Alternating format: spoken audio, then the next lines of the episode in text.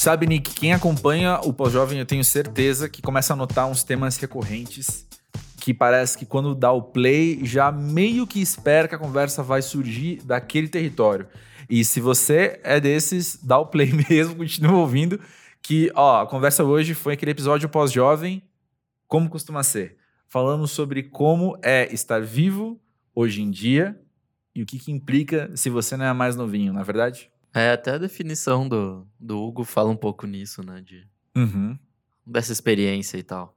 Pois é, e quem é Hugo? Hugo Noguchi, ele tem 30 anos, nasceu no Rio, foi criado no Pará e hoje mora no Rio, novamente. Ele estudou sociologia e a gente conhece ele, na verdade, pelo trabalho musical dele. E Estamos aqui batendo uns recordes sequenciais de músicos no, no- no pós-jovem.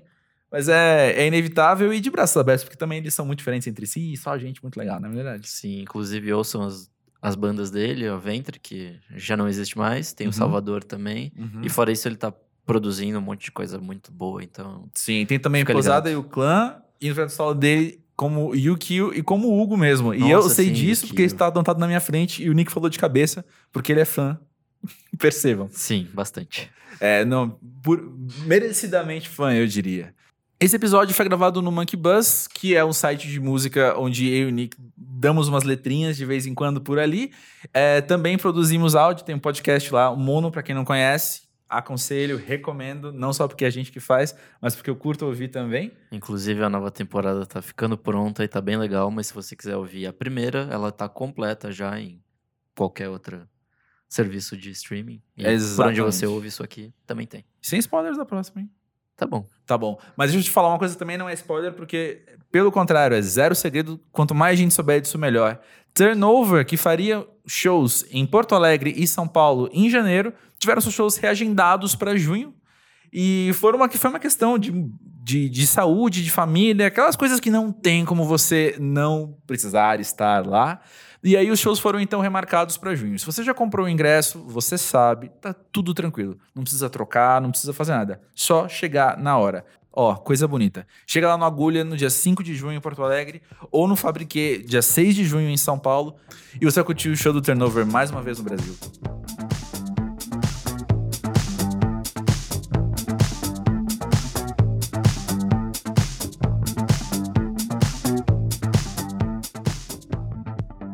Então diz aí, Hugo, pra você o que é ser pós-jovem hoje?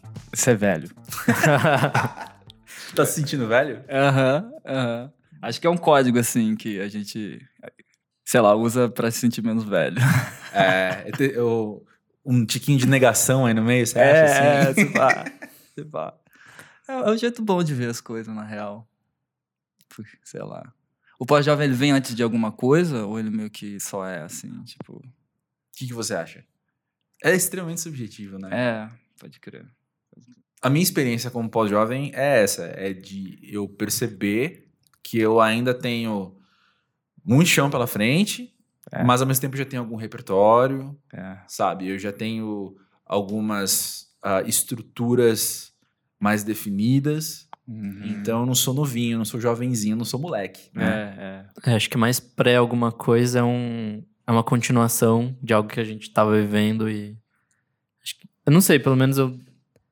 Acho que eu tenho mais mirado no agora e não no que vai vir, assim, apesar Pode do crer. que vai vir. Oh, interessante. E essa própria noção do, do esse tipo de velho assim é uma parada que não sei se a gente vai viver também, se vai viver igual, né, que nem a geração antes da nossa viveu, né, sei lá. Então, esse pau pós-jovem é meio isso, é a continuação do que a gente foi ali dos 20 anos e sei lá pra onde a gente vai, né, cara. Não sei, enfim. É, não. não É, tá tudo muito saber. nebuloso, assim, não. É. É, eu gostei Não- muito do que você eu tô falou, tentando Nick. ser otimista, assim. Eu tô- Concordo, mas eu gostei muito do que você falou, Nick, porque é, o- a gente viveu muito tempo. Bom, vou falar eu, né? Eu vivi muito tempo mirando o futuro. Sim. E eu tenho, eu posso hoje mirar o agora mesmo, né? Isso é muito legal mesmo. Isso significa que a gente tá em outro estágio, né? A gente tá em outro, outro lugar, bem diferente dos 20 anos. Mas a gente ainda é novo pra muita coisa. E é só você conversar com alguém pouco mais velho, vai, alguém de 45, alguém de 50, 55. E aí a pessoa.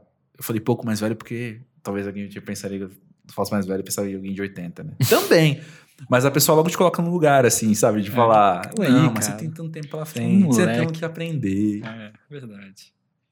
Não, mas essa é a minha brisa, né, cara? Tipo, quando a gente chegar aos 40, 50, o que, que a gente vai ter em comum que a galera que tem 40 e 50 agora, tá ligado? E o que, que vai ser diferente, assim? Acho. Não sei.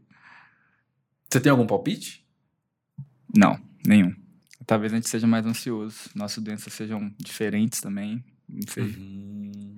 É, menos dinheiro. Uhum. Acho que não ter um palpite é tentar ser otimista, sei lá.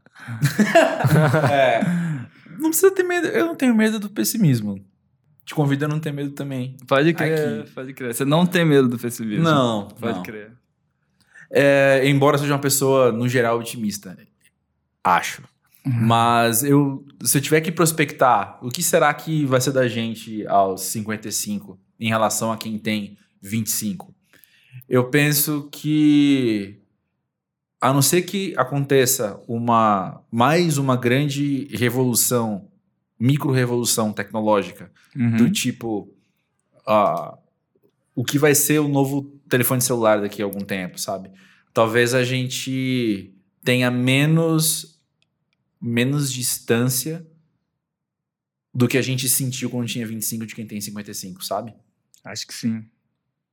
Se não tiver essa revolução. Exato, porque quando a gente tinha 25 e a gente começou a pensar no mundo muito conectado, a impressão que eu tinha com não só na minha família, mas com os pais dos amigos ou com, sei lá, chefe, né? Gente que era tinha mais do dobro da minha idade, era um grande espanto, um grande estranhamento com essas coisas. Uhum. E então eu penso que a gente já está muito mais preparado para Pode crer. a gente tá muito mais dentro de um, de um meio já estabelecido. Sei lá, eu posso estar viajando total, né? Acontece com frequência, inclusive. É, eu acho que meio que vai por aí. Acho que a gente. Não sei se vai ter uma revolução tão grande quanto foi, tipo, internet ou celulares. Exato. tipo, exato. Uhum. Já tá tudo muito. Todo mundo muito conectado e. Eu não Até sei se. demais às vezes. Sim. É, é, pois é. E eu acho que, assim, é, tende a continuar e tende a expandir tudo isso, mas acho que não vai ter um grande salto, assim, tipo, de, de fato uma revolução. Então acho que meio que vai continuar tudo na mesma, apesar das coisas aumentarem de frequência e de. Mas também acho que existe um. Vai existir algum momento que a gente vai meio que travar na tecnologia, assim, tipo. Uhum. é, a gente não vai conseguir emergir tanto quanto as novas gerações, assim. Uhum. Eu, eu me vejo isso com o TikTok, que é um negócio totalmente supérfluo. tanto faz, assim. Ah, o, aquele... Aplicativo ligado. e tal. Eu acho super legal, mas, tipo, não sei mexer, assim. Tipo, eu sou o tiozão do TikTok, assim. Eu vejo coisas, acho engraçado e é tudo que eu sei. Se você ouvinte usa TikTok, conta pra gente, porque esse aplicativo nunca foi mencionado no pós-jovem como algo que a gente é fluente e que a gente tá por dentro. É sempre vem com estranhamento. Então, se você ouve pós-jovem e você curte TikTok, é fluente demais ali, conta pra gente como é que é. Manda aí uma mensagem. Que é uma coisa que o Olga falou, assim, tipo, no programa que ele, que ele veio aqui, tipo... Que é uma galera nova fazendo, é uma galera muito boa, que tem uma noção de vídeo, assim, excepcional. E a gente tá por fora, assim, a gente tá perdendo alguma coisa. E numa piscada, assim, né? Sim. Você pisca e aí tem uma mídia nova, tá geral indo e não sei quantos milhões de views. Você fala, caraca, maluco. É. Eu acabei de entrar no Twitter, acabei de xingar no Twitter, tá ligado? Tipo, cara, existe uma rede social de energia negativa. Pô, maneiro. Aí já tem outra, tá ligado? Sensacional. Eu tenho outro palpite sobre a relação do nosso futuro. Meu palpite é: os nossos medos são muito mais desesperadores do que os medos de quem tinha 50 anos quando a gente tinha 20. Uau, peraí. É, explica. É, deixa eu absorver isso. Porque o que a gente tá lendo, ouvindo, conversando hoje, o senso de urgência das coisas é muito maior do que era há 15 anos, por exemplo. Fazer um exercício de pensar, há 15 anos eu tava eu tava entrando na faculdade, ah, cara, o mundo sempre foi turbulento, né? Então sempre tinha Sim. notícia ruim, sempre tinha muita É. coisa acontecendo. Mas sabe aquele, aquele aquele alerta de risco, tipo, tem um alerta amarelo, laranja, vermelho, assim, sabe? Sei. Sinto que a gente tá no vermelho do jeito que a gente não tava naquela época. A gente tava tão laranja naquela época, sabe? Uhum. Cinco anos. né? Então, eu penso que independente do que as coisas, de como as coisas se desenvolverem nos próximos anos, a gente chegando aos 50 anos, a gente vai ter passado por esse por esse grande estresse de estar no vermelho há muito tempo, sabe? Uhum, uhum. De um jeito que, de novo, quem tinha 50 anos em 2004, 15 anos, não não estava vivendo. Não pode crer. Isso é uma. Certo, eu, eu palpito que vai deixar uma sequela na nossa geração, ou nas Uhum. gerações novas, assim, né? É, Eu acho que, tipo, sempre foi aquele deserto, assim, de significado, né? Um bagulho triste, difícil pra geral. Mas aí parece que as ilhas estão mais menores, assim, sabe? Tipo, as ilhas de conforto, seja lá, sei lá, é, e, sei lá, família, é, emprego, se- enfim, sentidos, outros sentidos da vida e tal. É, parece que tá cada vez menor e quem tem essas paradas tá se agarrando mais a isso, né? Mais família, mais pai, emprego, não sei o que e tal. Só que, sei lá, né? Não sei pra onde é que a gente vai depois disso, assim. Se pá. Eu sinto meio isso, que a gente tá mais à deriva, assim, tá ligado? Uhum. Outra coisa que eu sinto é uma grande impotência, É. sabe? De olhar pro volume das coisas e falar, e o que, que eu faço? É, né? Muito complexo as coisas, nossa. Você falou a parada que, Nick, de. é, da parada da revolução tecnológica, Uhum. né? Que você acha que meio que já tem um limite. E eu tava pensando nisso esses dias, né? Tipo.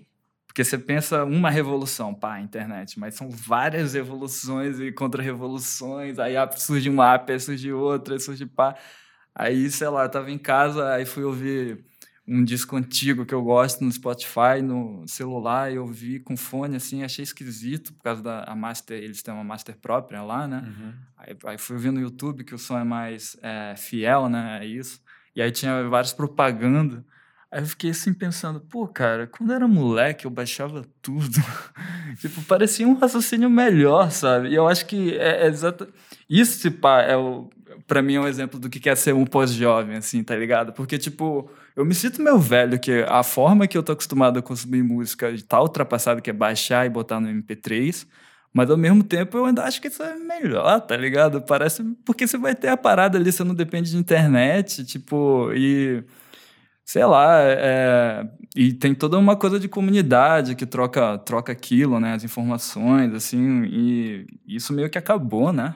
Tem uma coisa de posse sobre a música também, querendo ou não, ela tá no seu HD, tá? Tipo, é sua música. É, eu me sentia meio que um, sei lá, um pesquisador, assim. Em duas horas da minha semana, sentava, ia lá e ficava baixando vários discos pra ouvir. E aí, hoje em dia, eu não faço mais isso. Eu Fiquei, porra, por que que eu não faço, tá ligado? Legal pra caramba isso. Cara, que interessante você falar isso. Ah. Muito interessante mesmo. É verdade. Tava eu- brisando. no que a gente no que a gente já viveu no nosso repertório também entra esse senso crítico de olhar para as coisas de agora e Uhum. falar olha no meu tempo É, pois é, e papo de velho, tá ligado? no meu tempo era melhor mas eu vou te contar uma história real e, e- e totalmente atual assim tá acontecendo nesse fim de semana de eu Uhum. comentar com um amigo meu de um filme de falar, meu, vamos ver junto, porque tem a ver com a conversa que a gente tava tendo. Eu falei, vamos ver junto esse filme. Eu gosto muito. Aí eu falei, não, eu tenho o DVD. Ó, começa daí, Ah. pós-jovem falando. Tenho o DVD. Aí eu fui procurar o DVD e falei, puta, acho que emprestei pra alguém e não voltou. Dessas coisas ao longo da vida. Então, não É. sei quem, pra quem eu emprestei. Aí eu falei, beleza, eu assino dois serviços de, de streaming diferentes. Vai ter que ter um Uhum. dos dois. Não, Não tem, tem. nenhum dos dois. É. Mas aí o que, que eu lembrei? Eu ainda tenho no meu HD. Ah, Eu tenho num HD velho, que eu baixava filme também, e eu ainda tenho o filme lá. Ou seja, é, não é uma velha mídia, porque o DVD talvez seria a velha mídia, mas é uma. uma não, não, né? uma maneira relíquia. ultrapassada. É uma relíquia. uma maneira ultrapassada de consumir aquele filme que me salvou. Então eu vou Pode poder nesse fim de semana ver aquele filme que não tem nas plataformas. Pois Inclusive, alô, é. plataformas. Não, eu tava deitado em casa um dia, assim, viajando, né? Aí fiquei pensando, pô, cara, assim, se, se fosse. Você viaja mesmo, né? O, o ideal, assim, dessa coisa da internet era, tipo, se a parada fosse meio comunitária por bairro, tipo, cada bairro tem a sua rede ali, e aí, tipo, sei lá, meu vizinho tem um Naruto completo, mas eu tenho o DLC completo, aí eu baixo o Naruto do. aí eu, depois eu fiquei, pô, cara, vou voltar a baixar coisa. Aí baixei o Naruto completo, baixei o Multifilme, aí, tipo, voltei a baixar, não sei, não sei. Ao mesmo tempo, agora mesmo, eu tava na casa do, do, do Berna, do, do Kisley, da, da série, que são amigos meus aqui de São Paulo. E, e aí lá tem muito CD. Acho que o Berna é, tipo, 10 anos mais velho que eu. E tem muito CD e, e tem lá CD player, tudo lá com X-Caixa lá. Ele fica ouvindo som. E eu pensei também assim, pô, CD é legal também, cara. Qualidade boa, barato, rádio, tipo, e sei lá, tá ali, é, é, seu, né? Você não depende mais de nada além do, do, do, do, do CD player. Então, sei lá, às vezes Parece que a gente acha que cada próxima revolução vai ser melhor, assim, que a outra, mas eu acho que é, é, é, isso que... Eu acho que tem até, inclusive, a ver com tudo isso que a gente sente, assim, dessa impotência e etc. É, é meio que perceber que que é isso, cara. Parece que a internet, a galera foi lá, botou cerco, entrou e conseguiu, sabe? Tipo, é, é o, o, que a gente achava que ia ser, eu acho que a galera deu a freada e, e é bem isso que você falou mesmo, assim. Não tem muito para onde ir, além de se você não é uma startup, um app, não sei o que lá, é. com dinheiro e marketing. Pá. É que eu, eu acho que o problema para mim é, é que quando a gente chega alguma coisa nova, a gente tem que descartar o velho. É. E, tipo, isso é uma prática muito comum, assim, tipo, a gente viveu pelo menos, sei lá, o cassete, CD, é. disco. Aí agora tem o MP3, aí virou tipo Spotify, não sei o quê. E às vezes eu fico brisando que, tipo, a gente faz isso com humanos também. Tipo, humano velho a gente descarta. É. Sim. E talvez chegar numa idade mais avançada, a gente também vai se sentir descartado de alguma forma. Tipo, é. Eu já, já não faço mais parte disso, eu sou uma relíquia do passado, coisas assim. Uhum. E obviamente, pô, eu tenho 30 anos, eu tipo, não deveria estar pensando nessas coisas, Total, sabe? Total, é. Mas ao mesmo tempo, da, as coisas andam tão aceleradas que eu fico falando, pô, daqui a pouco vai ser a minha vez de, de não ter mais serventia e de ser descartado, sabe? Né. Pois é, foi uma coisa que eu li não faz muito tempo, mas eu já esqueci o nome do filósofo, obviamente, né? Mas ele minha memória não é ruim de ser pós-jovem, não. Acho que a memória sempre foi meio ruim mesmo. Mas o, ele dizia isso, assim, ou ela dizia isso, que na história da humanidade inteira, a pessoa mais velha é quem tinha mais conhecimento. E era a mais admirada, uhum. em linhas gerais. E de muito pouco tempo para cá. 100 anos, né? Ah, talvez até menos. Bom, o que ela dizia, ele era menos. menos era uma coisa até, meio de, né? tipo, década de 40, 30. De década de 80, 90, 80. assim. De tipo, então Uau. agora as novas gerações estão dialogando com coisas que as mais velhas não sabem dialogar. Não é. sabem dialogar. Então, por exemplo, quando tinha a família nos anos 80 comprou um computador da família, aquele grandão, e aí os mais novos sabiam usar, os mais velhos não sabiam usar, os mais velhos precisavam de ajuda dos mais novos. Uhum. Então, 80, então pode ter sido. Na família foi 90 isso. Mas o que eu, uhum. eu queria dizer é o seguinte: que isso é extremamente recente, mas é algo que mexe muito com as estruturas de como a gente funciona enquanto sociedade, como a gente funciona uhum. intergeracionalmente, né? Não, parênteses disso, acho que é mais o acesso ao conhecimento, que, tipo, teoricamente quem viveu mais acumula mais conhecimento, mas agora que você não precisa. Tipo, você tem tudo na palma da sua mão, assim, tipo, na tela do computador. É sabe, tipo, os fatos. Você não precisa hum. procurar na sua memória os fatos. Você tem tudo documentado, então pode ser disso também. Também. É que, obviamente, também, tipo. É que eu tô parafraseando uma coisa que. Sim, sim, né? sim. Não, eu, eu tô só brisando nisso e tentando levar mais adiante, mas acho que tem isso, assim, tipo. Eu não preciso ter vivido um fato para saber que ele aconteceu. Tipo, eu não preciso. Sabe, tipo. Acho que é mais isso, assim, talvez. É. Mas eu penso que uma coisa que a gente pode. Um passo que a gente pode dar é a gente tendo essa perspectiva da descartabilidade das pessoas, que é injusta e que é indevida muitas vezes também, é, a gente tá disposto a ouvir. E ouvir, ouvir alguém mais velho, digo. E, e ouvir sempre requer um filtro, independente da idade da pessoa. Sempre É. requer é, é, um confronto no qual você pode sair desse confronto falando: não, não, eu acho que eu já estava certo como eu pensava antes mesmo. sabe? Essa nova informação é. não me trouxe algo positivo. Mas também estar aberto para essas coisas positivas. Porque eu penso que a gente já nasceu, a gente nas- pensando no que, no que esse filósofo falou.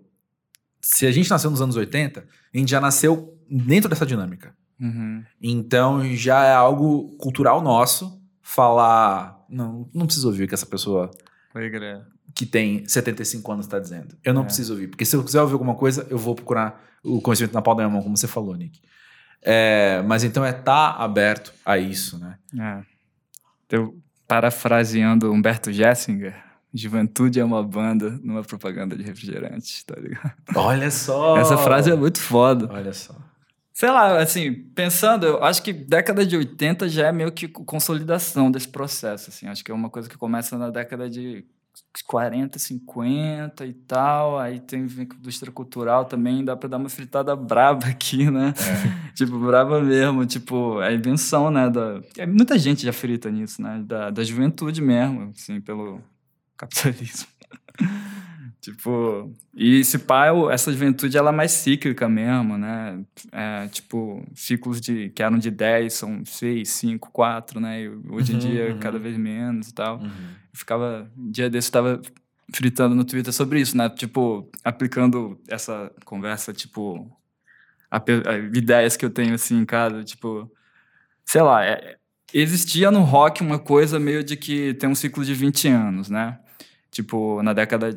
É, uma banda meio década de 80 vai ter um revival nos anos 2000 lá, Franz Ferdinand e tal, que é tipo um. Que é tipo um Talking Head, sei lá. Uhum. E aí. é, aí hoje em dia eu- não sei se eu consigo prever isso mais, sabe? Porque surgiu, apareceu e desapareceu em menos de três anos. Aí agora tem o lo-fi hip hop, aí tem o, o Simpsons Core, aí tipo, aí o trap, meio que bagunça o rap também, assim, é, sei lá, aí fica aparecendo, eu não sei mais se isso vai acontecer, esse revival, assim como acontecia antes, sabe? Eu não sei É, por são quê. dinâmicas que a gente tem que aprender a lidar com as. com o novo, né? É, é. É, o emo tá meio que ressurgindo. Tá, né? Verdade. Teve seus altos e baixos ali há uns dois, três anos. Mas agora parece que tá realmente. É, o My Chemical Romance vai voltar, né? Esse Sim. emo, né? Esse emo mais E o próprio emo tá, tipo, se indo pra um lado mais hip hop também, que tem, tipo, esse hip hop emo. Então é, É. tudo muito louco, assim. o já, tipo, trap emo, né? Total. Nossa, o trap emo, então, é é isso minha cabeça explode mesmo. Isso. Ó, o pós-jovem falando aí. É, não, então, tipo assim, aprender com a galera mais nova. Eu gosto, tipo, quando. É, ouvindo trap, né? Tipo, eu gosto de rap e tal, mas eu fiquei meio, um tempo meio sem, sem ouvir muito, assim. Eu Tava, tava achei meio saturado, as coisas meio parecidas. Aí eu vi a galera lá de Jundiaí, que é o, a Sound Food Gang, né? Aí o- a galera fala muito de coisa do Japão, assim, e de um jeito deles, assim, e não sei. E aí pensei, pô, pode crer, cara, sabe? Trap de Naruto, trap de que fala de e- porque tem o de Naruto que é uma coisa um pouco mais rala assim, mas eles misturam com outras coisas, fica mais interessante. E eu sinto que é uma coisa meio que realmente não é da minha geração, mas eu acho muito legal, assim, conversa com a minha, mas pouco, assim, e sei lá, eu realmente é um negócio que eu, eu me, me conforta, assim, tá ligado? Tipo, no, no meio da música, né? Sei lá, acho que tem sinapses, conexões que sempre estavam ali, que a gente meio que deixa passar, e quando você vê a galera mais nova, vai usar essa sinapse lá para fazer uma parada que conversa com todas as gerações, né? Enfim. Pois é. Já que a gente tá falando disso e a gente citou anos 80, anos 90 e tal, eu queria propor um, um- um novo tema aqui pra, pra conversa. É, como que vocês, aos 30 anos, têm processado e reprocessado a adolescência? Vocês pensam na adolescência? Eu não penso muito, não. Eu também não. É... Não sei se pra mim foi um período que eu não tenha gostado muito. Uhum. E aí, tipo, hoje em dia eu só tento deixar isso um pouco pra trás, mas. Não, Acho que não, é, não, é um- não são experiências que eu retorno com frequência, ou pelo menos com prazer, assim. Uhum. Esse ano eu vou ter ouvir Oasis. Hum. Eu acho que tem a ver com isso. Uma coisa boa da minha adolescência, sei lá. Também, também não tenho um. Não sei, tipo. esse- A real é que eu acho que é foda, né? Porque comigo foi bem claro, assim, essa, essa distinção, assim, no mundo pré-internet, pós-internet, né? Fui ter internet banda larga em casa com 18, 17 anos, sei lá. Uhum. E aí olhar para minha adolescência lá no interior, se quer dizer, em Belém, no interior de Belém também, parece um outro mundo assim, sei lá, tipo, parece que eu teria que pegar e reentender tudo assim de outra perspectiva, com outras informações que eu tenho hoje que eu não tinha na época, sabe? Tipo, Uhum. e sei lá. Às vezes acho, acho que é até uma coisa meio melancólica, assim, de tipo, realmente. É uma inveja boa, assim, sabe? Que eu, que eu sinto às vezes. Porque eu, eu falo disso de, pá, sou pessimista, esse pessimismo todo e tal. Mas eu, eu acho que, sei lá, a galera tem muito mais ferramenta hoje, assim, e realmente eu acho isso maneiraço, irado, sabe? Tipo, Uhum, fe- uhum. não só ferramentas materiais, assim, técnicas e tal, mas mentais mesmo, assim, tipo. E isso eu acho muito doido. É. Eu tenho me. Tenho, tenho me desafiado a confrontar um pouco a minha adolescência, assim, a revisitar algumas coisas. Porque eu acho que. Porque seu terapeuta mandou? Então, eu, eu penso que a infância é algo que eu já trabalhei bastante. Pode crer. E Pode crer. aí eu. Eu fiquei pensando muito nisso, assim, até.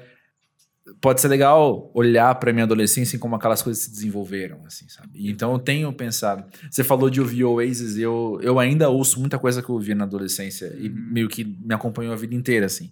Então essa experiência eu não tive, sabe? De, de dar o play e ser teletransportado pra algum lugar, assim, sabe?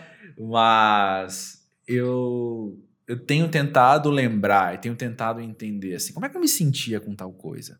Sabe? Como é que isso aqui me fazia me sentir? Isso, o que, que eu pensava quando tal coisa acontecia? E é muito louco como eu tenho lembranças extremamente vívidas de coisas muito corriqueiras, muito, muito triviais. E as coisas que eu mais queria acessar, eu não lembro. Que é justamente isso. Como é que eu me sentia? O que, que eu pensava? Como é que isso aqui me fazia me sentir? Não lembro, mas eu lembro assim dos filmes que eu vi com tais amigos, aquele dia que a gente foi na casa da fulana e a gente Uhum. fez tal coisa. Tudo isso que, pô, é legal, é divertido, tal, mas é muito trivial, Uhum. sabe? Agora, com a infância eu consigo. Como é que tal coisa me fez sentir? O que, que eu pensava quando acontecia tal coisa? Quando eu levava uma bronca do meu avô, o que, que eu pensava? Quando, é, sei lá, meu pai me levava pra ir arrumar o carro com ele, o que, que eu pensava? Sabe? Essas coisas eu lembro muito bem. E agora, adolescência, não. Acho que é uma época mais confusa, de modo geral. Assim, Exato, eu acho que é por causa disso mesmo. Né? Bem confuso. 14 anos, aquela cidade maldita. 13, nossa, difícil. É que acho que eu não sei, infância tem. Posso estar falando uma grande groselha, mas acho que a infância é quando você aprende que aquelas emoções existem. E aí, na sua adolescência, quando você tá aprendendo a lidar com elas, e aí, tipo, é, tudo, é realmente, muito, como o Hugo falou, muito confuso. Então, acho que talvez a falta de lembrança é porque ela não, não tá cimentada, assim, não, foi- não foi uma coisa que foi criada ali, Uhum. ou pelo menos a, a- a percepção disso não foi criada ali, e também é, você estava sentindo muita coisa, então me- meio que se perde ali no, naquele turbilhão de coisas, assim. É. Vocês já viram Big Mouth na Netflix? Cara, eu tô ligado esse desenho. Eu cheguei a ver um pouco, assim, mas acho que eu, eu não deixei a coisa da liga, né? Ah, Até- sei. que É, eu dá uma também liga vi o comecinho coisas, e não, é. não engatou. Eu Nossa, esperando no. Bojack, cara. Bojack Ah, não, Horseman. Bojack é excelente. É, é um Mas ali é vida pós-pós-jovem, quase, né? É, eu- é, é, É, bom, como se ele fosse dele, um né, pós-jovem com 40 e poucos, 40, É 50 anos, eu acho. Sei É. lá. as- lidando com coisas de, de quando ele foi jovem, sei lá. É, mas o Big Mouth é, é, me. Talvez até vindo daí mesmo, assim. Agora que eu falei que eu pensei, né? Ah, Porque eu vi a última temporada faz duas semanas, não sei. E era essas duas semanas que eu tenho pensado mais na minha adolescência também.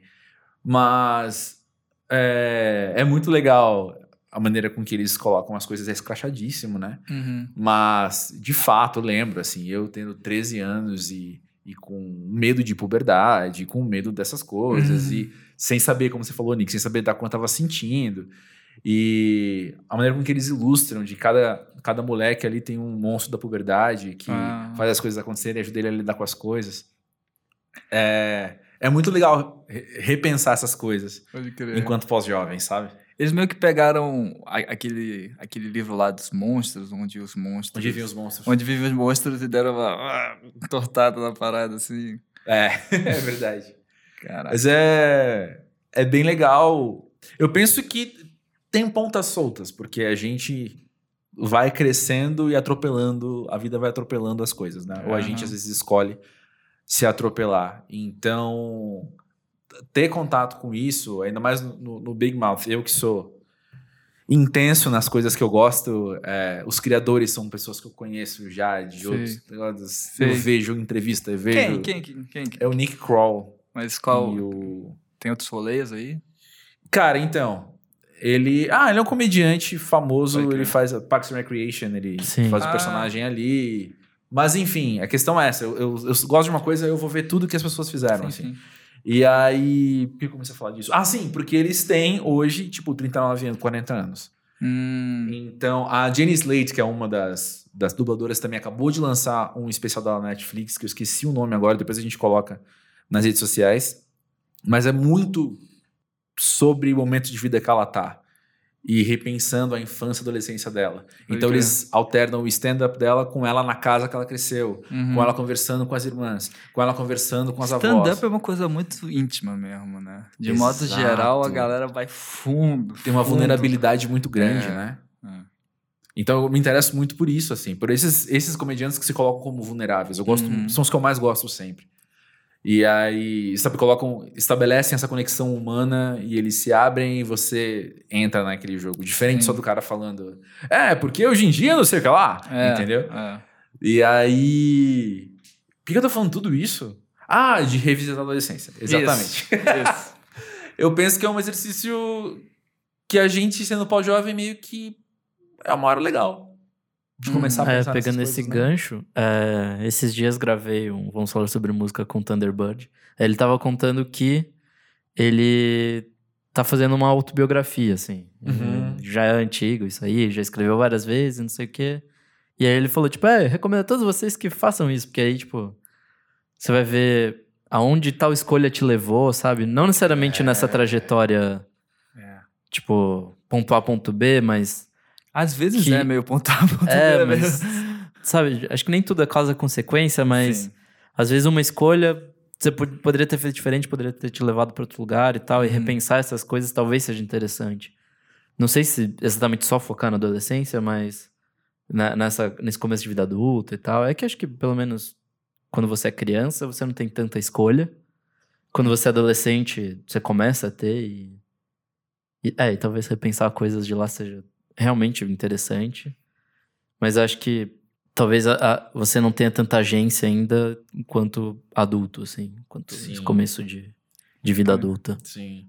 O Com que eu certeza. entendo sobre escolhas na infância, que é algo que a gente, quando chega adulto, precisa trabalhar mesmo, é que a gente escolhe como sentir. Como, desculpa, escolhe como lidar com o que a gente está sentindo, né? Escolhe como responder. É. E às vezes são coisas que a gente arrasta para a vida inteira. Isso. Sim. E aí é a hora, então, de, de, de revisitar isso e, e reaprender uma perspectiva adulta de como lidar com as coisas, né? É, e, e assim, você resolve uma coisa, você lembra de outra. Aí você arranja outra coisa pra se coçar depois, né? Tipo, e aí. É tipo aqueles truques Vai de mágico do lenço, né? Que você vai tirando e não acaba nunca. É isso aí. É, é verdade.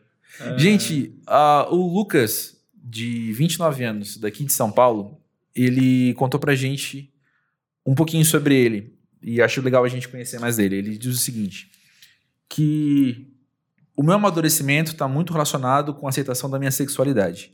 Antes tinha um bloqueio tão grande em tudo que acho que a maturidade também ficou bloqueada. Acho que esse processo foi que me permitiu enxergar o mundo como ele é e a focar no que era importante, e aí as coisas foram acontecendo naturalmente. Lucas, obrigado por mandar a sua história pra gente. Obrigado por contar um pouco mais sobre você. Eu penso que ele tá falando de duas coisas que são, uma, como ele falou, causa e consequência, né? É aceitar quem ele é e entender o amadurecimento tá bloqueado, né? Sim. E eu, eu acho que é legal a gente falar isso agora no contexto que a gente estava falando, né? Justamente de, de se perceber crescendo, né? Pois é. Ah, essa parada da sexualidade, assim, não sei, né? Acho que depende muito, mas eu vejo que é talvez seja uma das coisas que estejam erodindo um pouco, assim, nessas normas tão tão tão simplórias, assim, de gênero, essas paradas, né? De performances e tal. E, sei lá, eu fico feliz que o Lucas conseguiu, né? Dar esse, esse passo à frente, porque de, sei lá, maturidade, autoconhecimento e, sei lá, acho que isso diz muito sobre, sobre nossa geração, os pós-jovens mesmo, né? Sei Uhum. lá, tipo... Não sei, eu tendo a achar que a gente pegou dois universos, assim, né? Uma era meio pré-internet, outra pós-internet.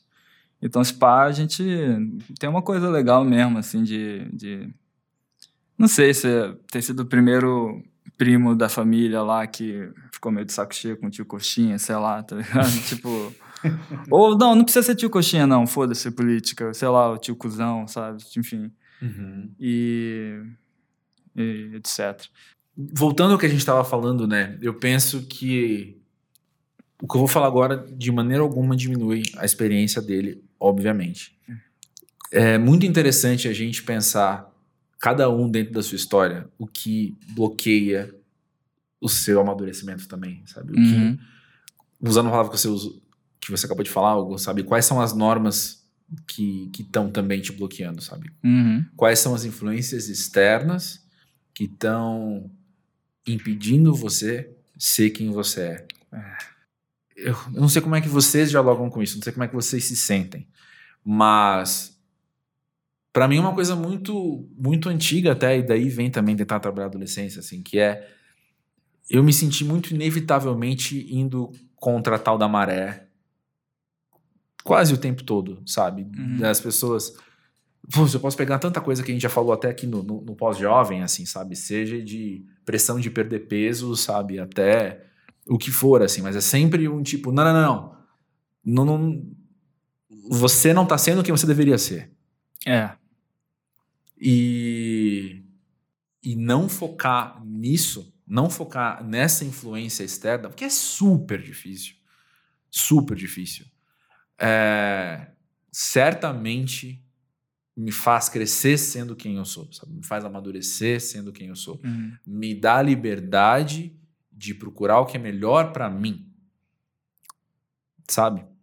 De eu ser cada vez mais eu, só que esse eu é melhor do que o eu que era antes. Uhum. Ontem. Entendeu? Ah. Fez sentido? Falei muito embolado. Não, acho que sim. Sim.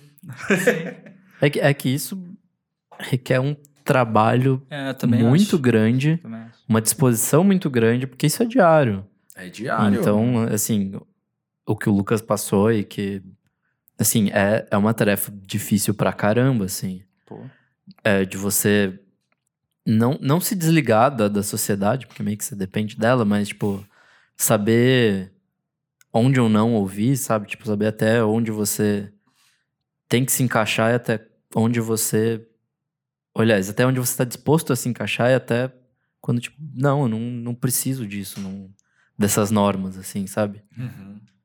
É, enfim, é, é um rolê muito trabalhoso, assim. É, é difícil e, e que, que- enfim, que legal que ele conseguiu, assim, porque acho que muita gente se perde nesse meio do caminho, sei lá, entre depressão e várias doenças mentais do tipo. Existe, existe isso. Eu acho que essa ansiedade, assim, assim, pegando o que você falou do- do- desse processo, assim, né, de, de se conhecer e pá, às vezes eu, eu sinto que boa parte do, de uma ansiedade que eu vejo, assim, quem tá por perto e tal, e também quem não tá, e eu fico vendo pela internet, é uma coisa meio, você, quer se conhecer, mas aí você, tipo, você vai se conhecendo e meio que, você nunca vai meio que encontrar ter um grande nirvana, assim, né, vai ser sempre, tipo, cara, tirei essa pedra aqui, tem nada. Aí você tira outra aqui, cara, continua tendo nada. Aí você- e acho que rola uma, uma ansiedade nesse sentido, assim. Então, o que você falou pra mim, o André, é tipo, é, é, um, é um momento desse processo que, tipo, é, você já. Não é uma coisa. Tipo, ah, é, como é que eu digo assim? Quando você já sabe, já entendeu que realmente, sei lá, você nunca vai encontrar realmente um sentido, assim, uma coisa bem, bem substancial, assim, e meio que você vai foca no processo mesmo, assim, tipo, cara, eu não gosto disso, eu não faço isso porque eu não gosto disso, eu não faço isso porque isso não faz bem. Eu não troco ideia, pá, naquele rolê porque eu não curto, não me faz bem. Tipo, e aí meio que você vai pensando no, no seu autocuidado mesmo, assim, né? Tipo, uhum, porque uhum. que eu acho que é, é, é, meio que você vê o processo, assim, não, tipo, ficar procurando, porque eu, eu vejo essa ansiedade, assim, numa, numa, busca. Eu vou falar um bagulho muito coach, assim, muito. Cara, tipo. É, é foda, mas, tipo, o negócio, essa ansiedade de encontrar uma parada, sabe? Tipo, se, é. e, e, e, e, é um negócio que é propagado de um jeito até meio, meio simples, assim, sei lá, umas frases no Facebook, umas frases no Instagram lá, tipo, pô, o sentido dessa vida, teu trampo, tua empresa ou não, seu amor, sei lá. E aí eu vejo as pessoas com ansiedade porque acho que prometem mais do que dão, assim, né? Tipo, uhum. e aí sei lá, enfim. E aí, a, a, quer, pode, é, sem julgar ninguém, claro. Quer e pode é, dar esse passo à frente, assim, de autocuidado, mas acaba, continua ansioso, né? ou ansiosa, né? Tipo, sei lá. E, e não porque, por falha ou demérito, assim, mas porque, sei lá, porque é uma pressão mesmo que a gente tem desde sempre. O que eu tenho vivido há um tempo é muito parecido com o que você falou, assim, que é eu entender que eu tenho que estar tá focado no processo. Hum.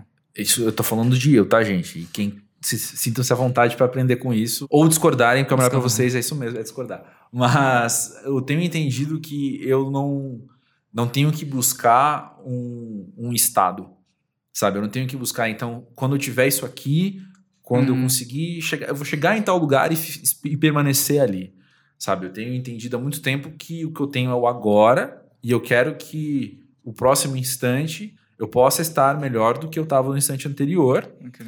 Mas isso eu estou falando também muito internamente, eu não estou falando de questões materiais, estou falando coisas muito, interna, muito internas mesmo, sabe? Eu, eu errei com isso aqui hoje, amanhã eu não quero errar com isso, uhum. sabe? Eu quero é. aprender com isso e fazer melhor depois. É, lidar melhor comigo mesmo, lidar melhor com os outros, lidar melhor com, lidar melhor com quem é próximo de mim, lidar melhor com quem é distante de mim, okay. lidar melhor com o que eu gosto, lidar melhor com o que eu não gosto, e por aí vai. É, mas não chegar num lugar, sei lá, meio, meio videogame, assim, sabe? Essa próxima fase você já tem tais coisas. É, pode crer. Eu penso que não é bem isso, sabe? É uma coisa muito mais de ir desbravando, mas de estar atento. Porque hum. o piloto automático, a impressão que eu tenho é que é automático só te faz negar as coisas, é. sabe? Só, essa automatização, só falando, tipo, não, não, tá tudo bem, tá tudo bem, tá bom assim. E eu penso que existe o, o foi até algo que a gente citou brevemente no episódio especial com os jovens aqui, que eu penso que o medo que as pessoas têm, a ansiedade que as pessoas têm de não errarem, mas de terem seus erros conhecidos pelos outros, uh, vem, tem a ver com cultura de cancelamento que a gente está, etc., é. mas também tem a ver com não pensar o quanto é natural eu errar hoje e aprender a não errar mais assim depois, entendeu? Uhum.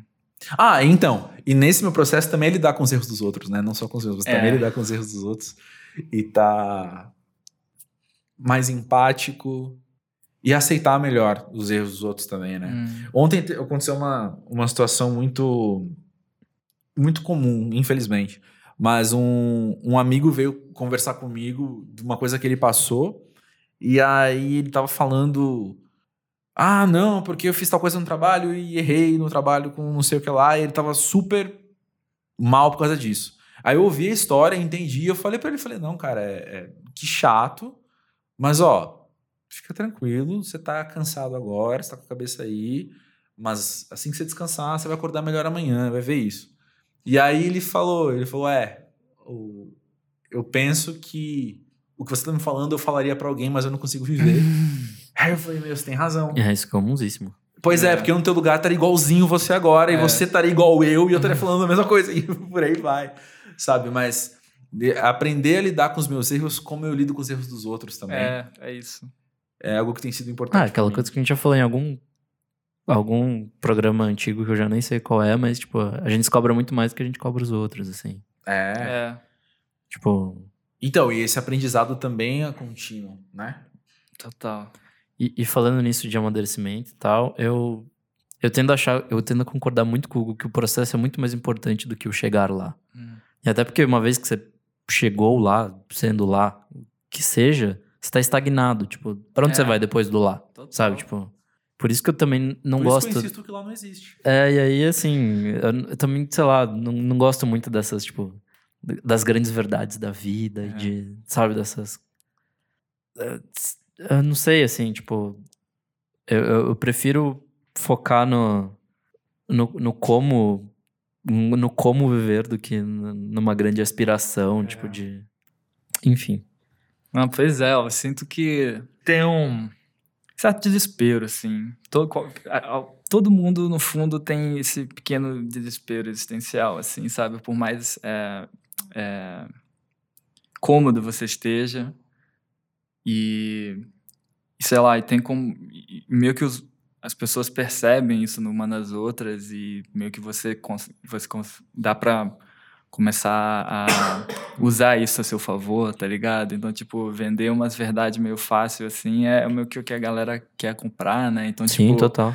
aí daí, desse mal-estar individual, a parada evolui pra um, sei lá, um sistema muito... Quer dizer, não sei de onde, qual que vem antes, né? Mas a coisa se retroalimenta, né? Tipo, no... Sei lá, instituições que são muito em função, assim, de explorar o desespero alheio, tá ligado? E aí, tipo, caraca... E aí você pensa assim que parece só uma coisa de, de coração do que cada um tá sentindo, mas é meio que um. Parece que tudo te leva a isso, sabe? Sei lá, não sei. É meio. Assim, a gente tá na parada pós-jovem, mas eu senti meio eu de 14 anos, puto com a vida, tá ligado? Essas partes a gente não tá- muda mesmo, mas gente não tá na muda, hora é. de revisitar os 14 É, anos. isso aí, tá isso aí. Isso aí. É, mas eu penso que o que a gente tem em comum na fase pós-jovem em 2020 é a gente poder estar ligado de tudo isso e a gente poder se virar pra estar bem, sabe? A gente tem essa, a gente tem essa liberdade, sabe? De, tipo, então tá, então eu posso estar bem, eu posso ir atrás de estar bem. A- Acho que essa liberdade ela se conquista ou alguém conquistou ela pra você, assim, Bem lembrado, antes, bem né? observado, bem tipo, observado. é, que é como, como as coisas funcionam, né? Ah, não sei, não quero ser chato, né? Mas essa coisa que ainda é uma estrutura, assim, né? Até quando você pensa que conseguiu um, um alívio da parada, mas essa coisa meio que reifica o resto, né? Tipo, o alívio do que você tá correndo meio que faz parte do que você tá correndo também e... Sei lá. não sei se eu tô ajudando, Muita tô coisa. atrapalhando. Não, ah, eu penso que todo, todo estímulo de pensamento é É. benéfico, né? E a gente tá.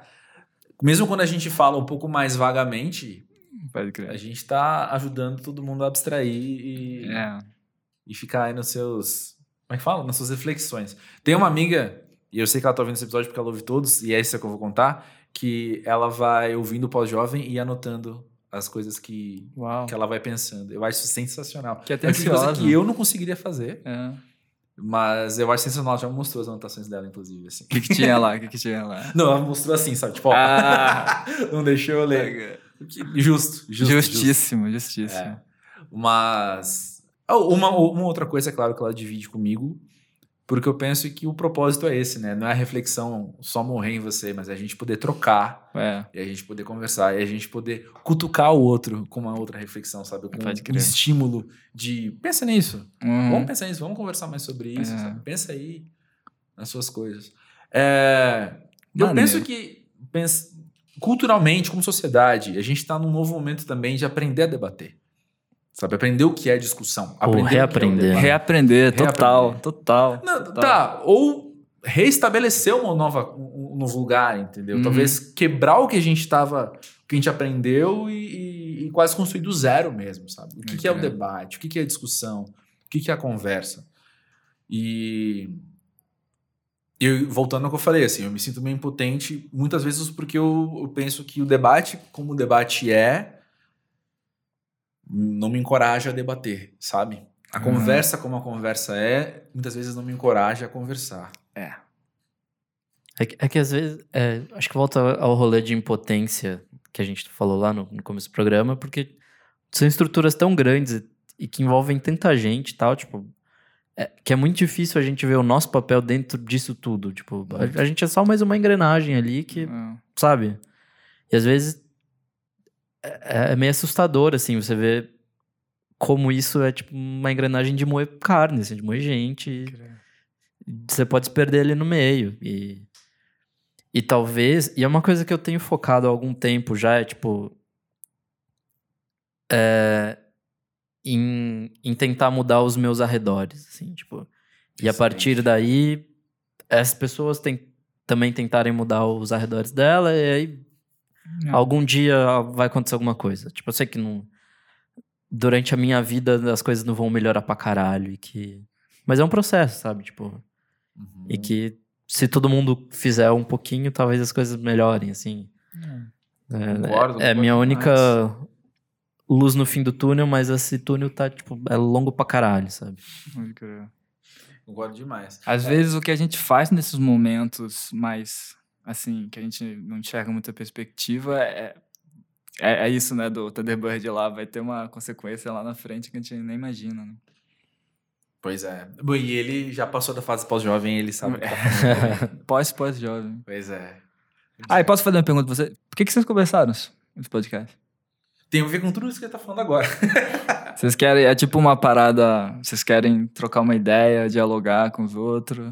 Isso. Ouvir. e- Isso. A gente poder ouvir, a gente poder conversar aqui sem precisar ganhar debate, entre aspas, Aham. sabe? Então, Uhum. pode, você pode trazer a sua experiência, pode trazer o seu ponto de vista Uhum. e colocar isso pra quem tá ouvindo também.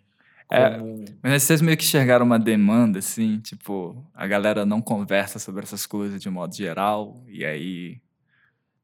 Eu. Ou pelo menos a galera da nossa geração, o recorte que vocês fazem, né? Não sei. Sim, existe uma falta. Ah, Existe uma falta. Eu notei isso no meu micro.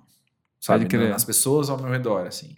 De ver as conversas que a gente estava tendo, quando a gente conseguia ter e do quanto fazia bem pros dois, assim, sabe? Aham. Nossa, que bom que a gente pode parar e conversar sobre isso agora. Pode no crer. meio de tudo isso, sabe? A gente pode sentar conversar e não só indicar série da Netflix um pro outro, Aham. sabe? Mas fazer isso também, como aqui a gente faz também. Mas poder também falar sobre, sobre uma coisa, um medo, sabe? Poder falar sobre uma satisfação também. É. Então. E, e- e principalmente o, o saber ouvir o outro, poder ouvir o outro, sabe? Legal, maneiro pra caramba. É que às vezes podcast é esse rolê de terceirizar a conversa, assim, sabe? Tipo, você tá entrando numa, de, de ouvido numa conversa de outros, e aí às vezes tem esse rolê, tipo, de. Ou você se identifica pra caramba, ou você nega completamente tudo aquilo, mas Uhum. aquilo te gera alguma coisa, assim, então. Acho que tem um pouco disso, assim, de, de tentar trazer uns assuntos que, que acho que. é- não é que não são falados, mas acho que talvez não, não sejam tratados da forma que a gente tenta tratar, assim, de, de não ter um, um confronto, assim, sabe? De não É. ter um embate. não- Pode crer. É mais tipo, pô, a gente tá, tá de fato Vocês conversando um- aqui Vocês têm tal. um foco nessa coisa, né? Do... Isso é legal, cara. Da, da troca mesmo, assim. Isso é uma parada que a gente precisa mesmo. Eu acho. Sim, bastante. Eu acho. E desde que a gente começou agora, a gente tá gravando a segunda temporada, desde a primeira temporada, a, a resposta das pessoas era: Nossa, é, eu tava precisando disso. Hum, Sabe? crer. E, inclusive, no período sem lançamento, as pessoas mandando mensagem falando: tá fazendo falta. Ah, que bom. Que fofo. Hugo, obrigado por estar com a gente. É que nóis. bom que deu certo depois de tantos meses. É, verdade. Então rolou ali uma manobrazinha, vim antes, mas deu tudo Olha, certo. Pô, Muito obrigado. muito? Valeu feliz de estar demais. aqui de novo. Valeu, gente. Obrigado Pô. por trazer as reflexões. É, é, isso aí é, pô, de boa, né? Só fritação. Eu fui muito fundo nas coisas, né? Ah, mas maneiro, obrigado mesmo, gente.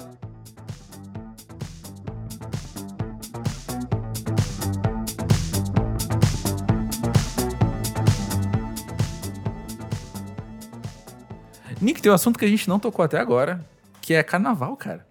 É verdade, né? Carnaval. É que a gente tá vivendo no passado ou no futuro. Como é que fala isso? Passado em relação a quem tá ouvindo e futuro em relação a agora. Toma essa metafísica. Tenta entender. Pois é, metaf... nem a metafísica explica esses movimentos. o pós-jovem está acima da física quântica às vezes. Então é carnaval e cada um tem seus costumes, né? De feriado, de folia, de bloquinho, de retiro, de enfim. Cada um tem sua sua dinâmica e eu fico feliz que dentro do seu rolê você parou e ouviu o pós-jovem. Agradeço pelo carinho, agradeço pela atenção e pela moral de sempre. e se você ouviu depois, a gente também agradece, tá? Tá tudo bem. A Curte o gratidão é a carnaval aí.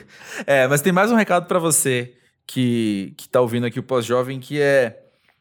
Você tá convidado a fazer parte dessa conversa. Como é que isso acontece?